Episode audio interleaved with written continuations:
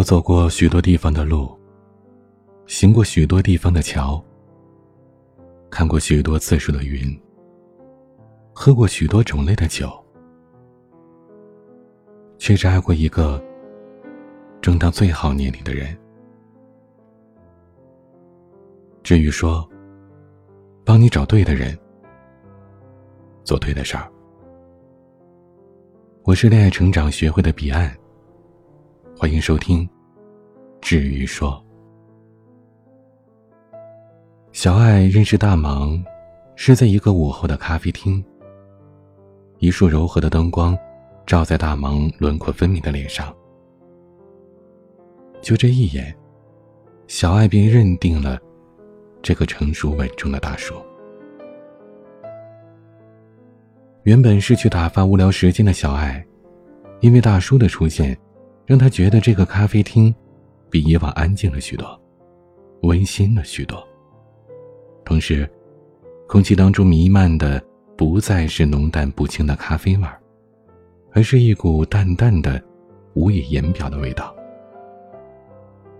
小爱说：“他笃定，那就是爱的味道。”整个午后，小爱拖着腮帮。看着不远处的大叔，修长的手指，一页一页翻书的动作，抿咖啡时的嘴唇，在他眼里，都帅得无可替代。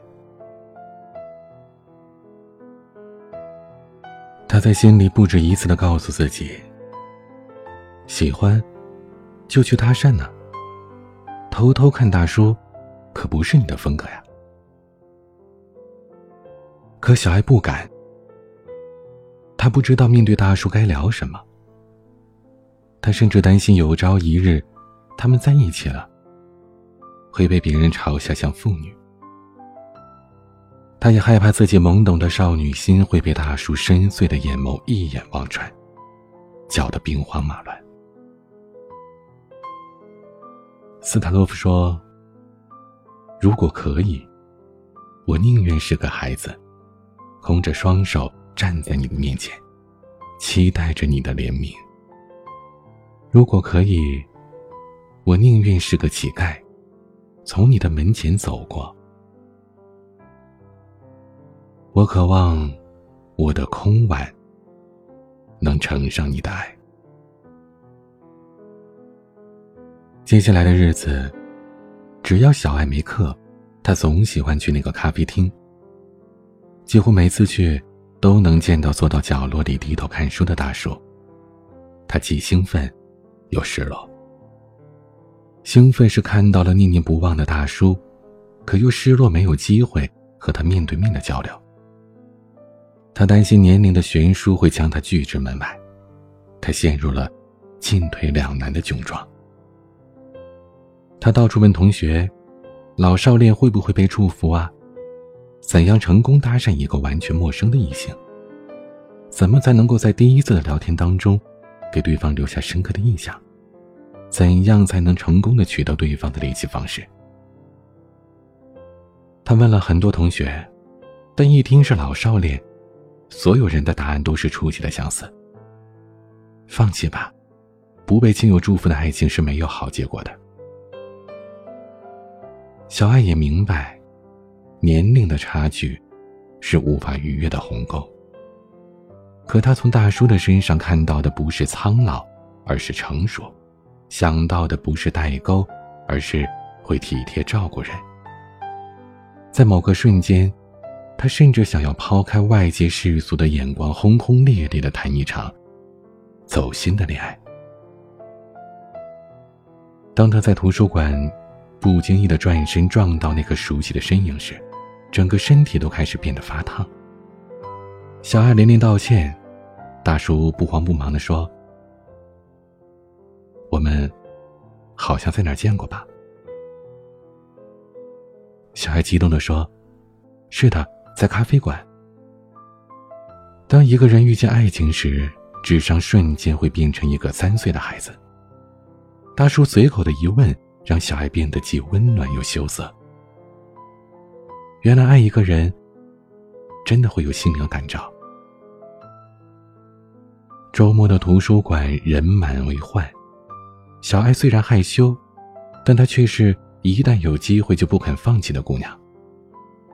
她略带调侃地说：“既然这么有缘，大叔何不找个地方坐下来聊聊呀？”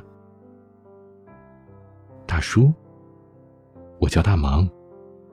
不过，就冲这句大叔，今天的晚饭大叔管了。小爱记得，那是一家特别有文艺范儿的简餐厅，从墙体到桌面都散发着文艺气息。墙上的网络热词，桌面上的搞笑段子，甚至连服务生的打扮都是一股文艺风。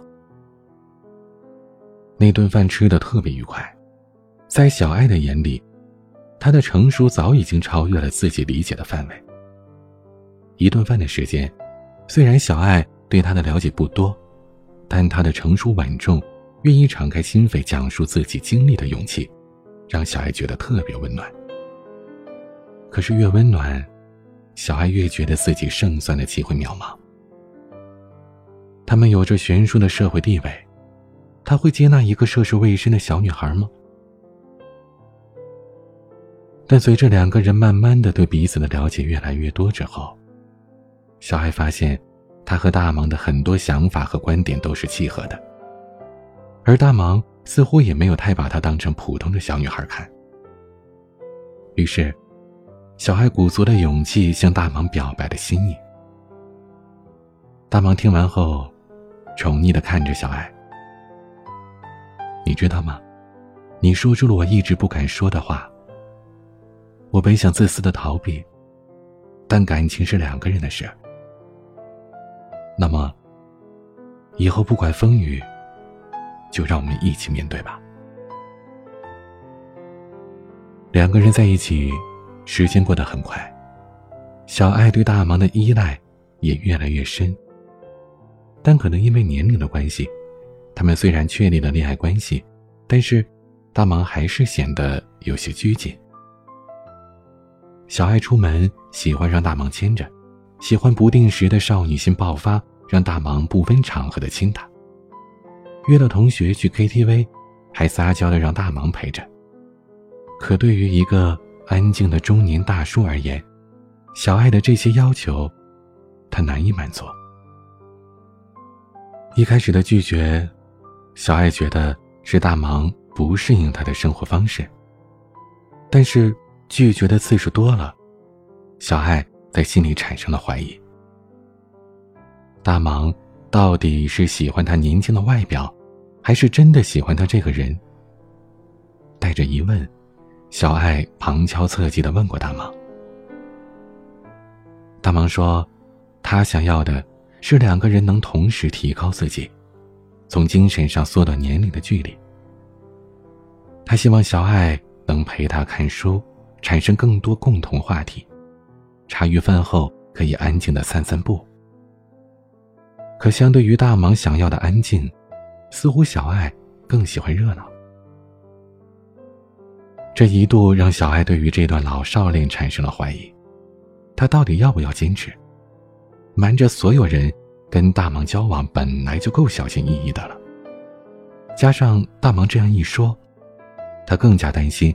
如果他们恋情公布，能不能得到大家的祝福？可他想到大忙的成熟，对他无微不至的关怀，他又舍不得轻易放弃这段感情。小爱心情不好的时候，大忙从不灌鸡汤，不安慰他，而是收拾好行李跟他说：“我陪你出去走走吧。”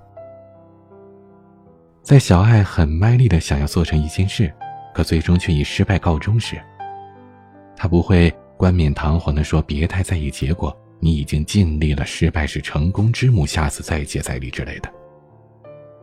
他会告诉小爱：“别难受，等我问问朋友，看有什么地方能给你帮上忙。”小爱去大理旅行，虽然大忙脱不开身，可是。他做的旅行攻略让小爱受尽其用，在临行前，大忙一再叮嘱他，记得把航班号和酒店地址发给我。小爱从来没有这样纠结过，到底该放弃还是坚持呢？放弃，也许就真的错过了一个懂他的人。可坚持，他该怎样跟大芒相处呢？是一味的迎合大芒，做一个安静的小女生，还是继续的在自己的世界里活得没心没肺？一时间，小爱迷茫的不知所措。于是，在朋友的推荐下，小爱找到了恋爱成长学会，找到了我。听完小爱的叙述，首先我觉得，对于这种年龄代沟问题，如果从另一个角度来看，反而对于亲密关系是一件好的事情。在西方有这样的一条寓言：在寒冷的冬天，两只刺猬要相互取暖。一开始，由于他们距离太近，各自的刺把对方扎得鲜血淋漓。后来，他们调整了姿势，相互之间拉开了适当的距离，不但能够取暖，而且很好的保护了对方。类比到人和人之间的亲密关系上，就是我们都要给对方留有一定的空间，同时也给自己保有一份神秘感。小爱和大芒，虽然因为年龄差的问题，在一些生活习惯方面会有不同，但是，也正是这些不同，才让他们两个人不断的从对方身上发现惊喜。这也是当初小爱喜欢上大芒的原因，因为大芒相对于他身边同龄的男生而言，更有岁月留在他身上独有的痕迹。大芒的世界，对于小爱来说，是一片新的天地。其次，一段好的亲密关系，必然是灵魂的契合，年龄和代沟都是次要的。我们都知道，每个人都是独立完整的个体，只有结合现实生活，以此为基础，才能坦然的去爱一个人，或者接受一个人的爱，才能更好的去经营一份感情。最后，我告诉小爱。感情里，不管遇到什么事儿，都不要自己一个人去扛。看到对方有异常，也不要憋着不问。只有先打开彼此的心扉，才能让感情升温。小爱可以抽出更多的时间陪大忙，将发生在自己身边有趣的事儿和大忙分享。与此同时，也要学会适当的关心大忙，询问一些大忙平时比较擅长的。感兴趣的领域和话题。只有保持长时间的沟通交流，不断衍生出更多的话题。当沟通和交流成为了一种习惯，彼此也就能理解相互的生活方式和习惯不同了，感情也会越来越深。听了我的一番分析和建议之后，小爱豁然开朗，又重新对这份感情有了信心，并且。他已经打算找个时间和自己的父母说大忙的事儿，因为他现在对于两个人的感情越来越坚信，也越来越确定彼此就是那个生命当中对的人。就在前两天，小爱和我说，他根据我的建议找大忙敞开心扉的聊了一下午。大忙表示，自己之前可能也没照顾到小爱的感受，自己当初喜欢上小爱。也是因为在他身上的那股灵动劲儿。虽然年龄的代沟依然存在，但他们已经不在乎了，或者说，更享受年龄代沟带来的乐趣和幸福了。大忙现在可以很自然地牵着小爱的手逛街，在小爱和朋友唱歌时，大忙偶尔也会陪着他，和他一起疯一起闹。而小爱受到大忙的影响，每天晚上也会坚持看两个小时的书，其中还要留半个小时和大忙一起讨论。讨论期间，就算争得面红耳赤，也不会吵架，不会翻脸。他们会觉得，这种感情的状态，真的很舒服。这就是最美的爱情，不受外界的束缚，不被外界的人或事所干扰。只要彼此深爱着对方，年龄的差距只能是见证爱情的坚实。这样的爱情，一个天真烂漫，懂得制造彼此之间的小情绪；这样的爱情，一个老成稳重，明白你眉头紧锁的缘由。他不会因为你少不更事就强行替你做决定，你也不会因为他思想固执而不懂得尊重。恰恰是因为彼此之间的年龄差，让同处的时间有了更多可以探讨交流的思想。年龄从来不是爱情的关键，彼此相爱才是。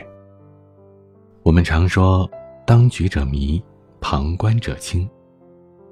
尤其是当我们陷入了一段感情当中，有时候就不能很客观的看待彼此。这样不确定的感情就很容易让我们受到伤害。如果我们可以准确的分析两个人在恋爱当中的行为和状态，就可以有效的避免一些问题的发生。亲爱的朋友，您可以添加我的小助理微信，拼音恋爱成长零零一，让我们详细的告诉你怎样的感情状态才是最健康的。什么样的行为，能让两个人的感情越来越亲密？非常感谢您的收听，我是您的恋爱成长咨询师彼岸。晚安。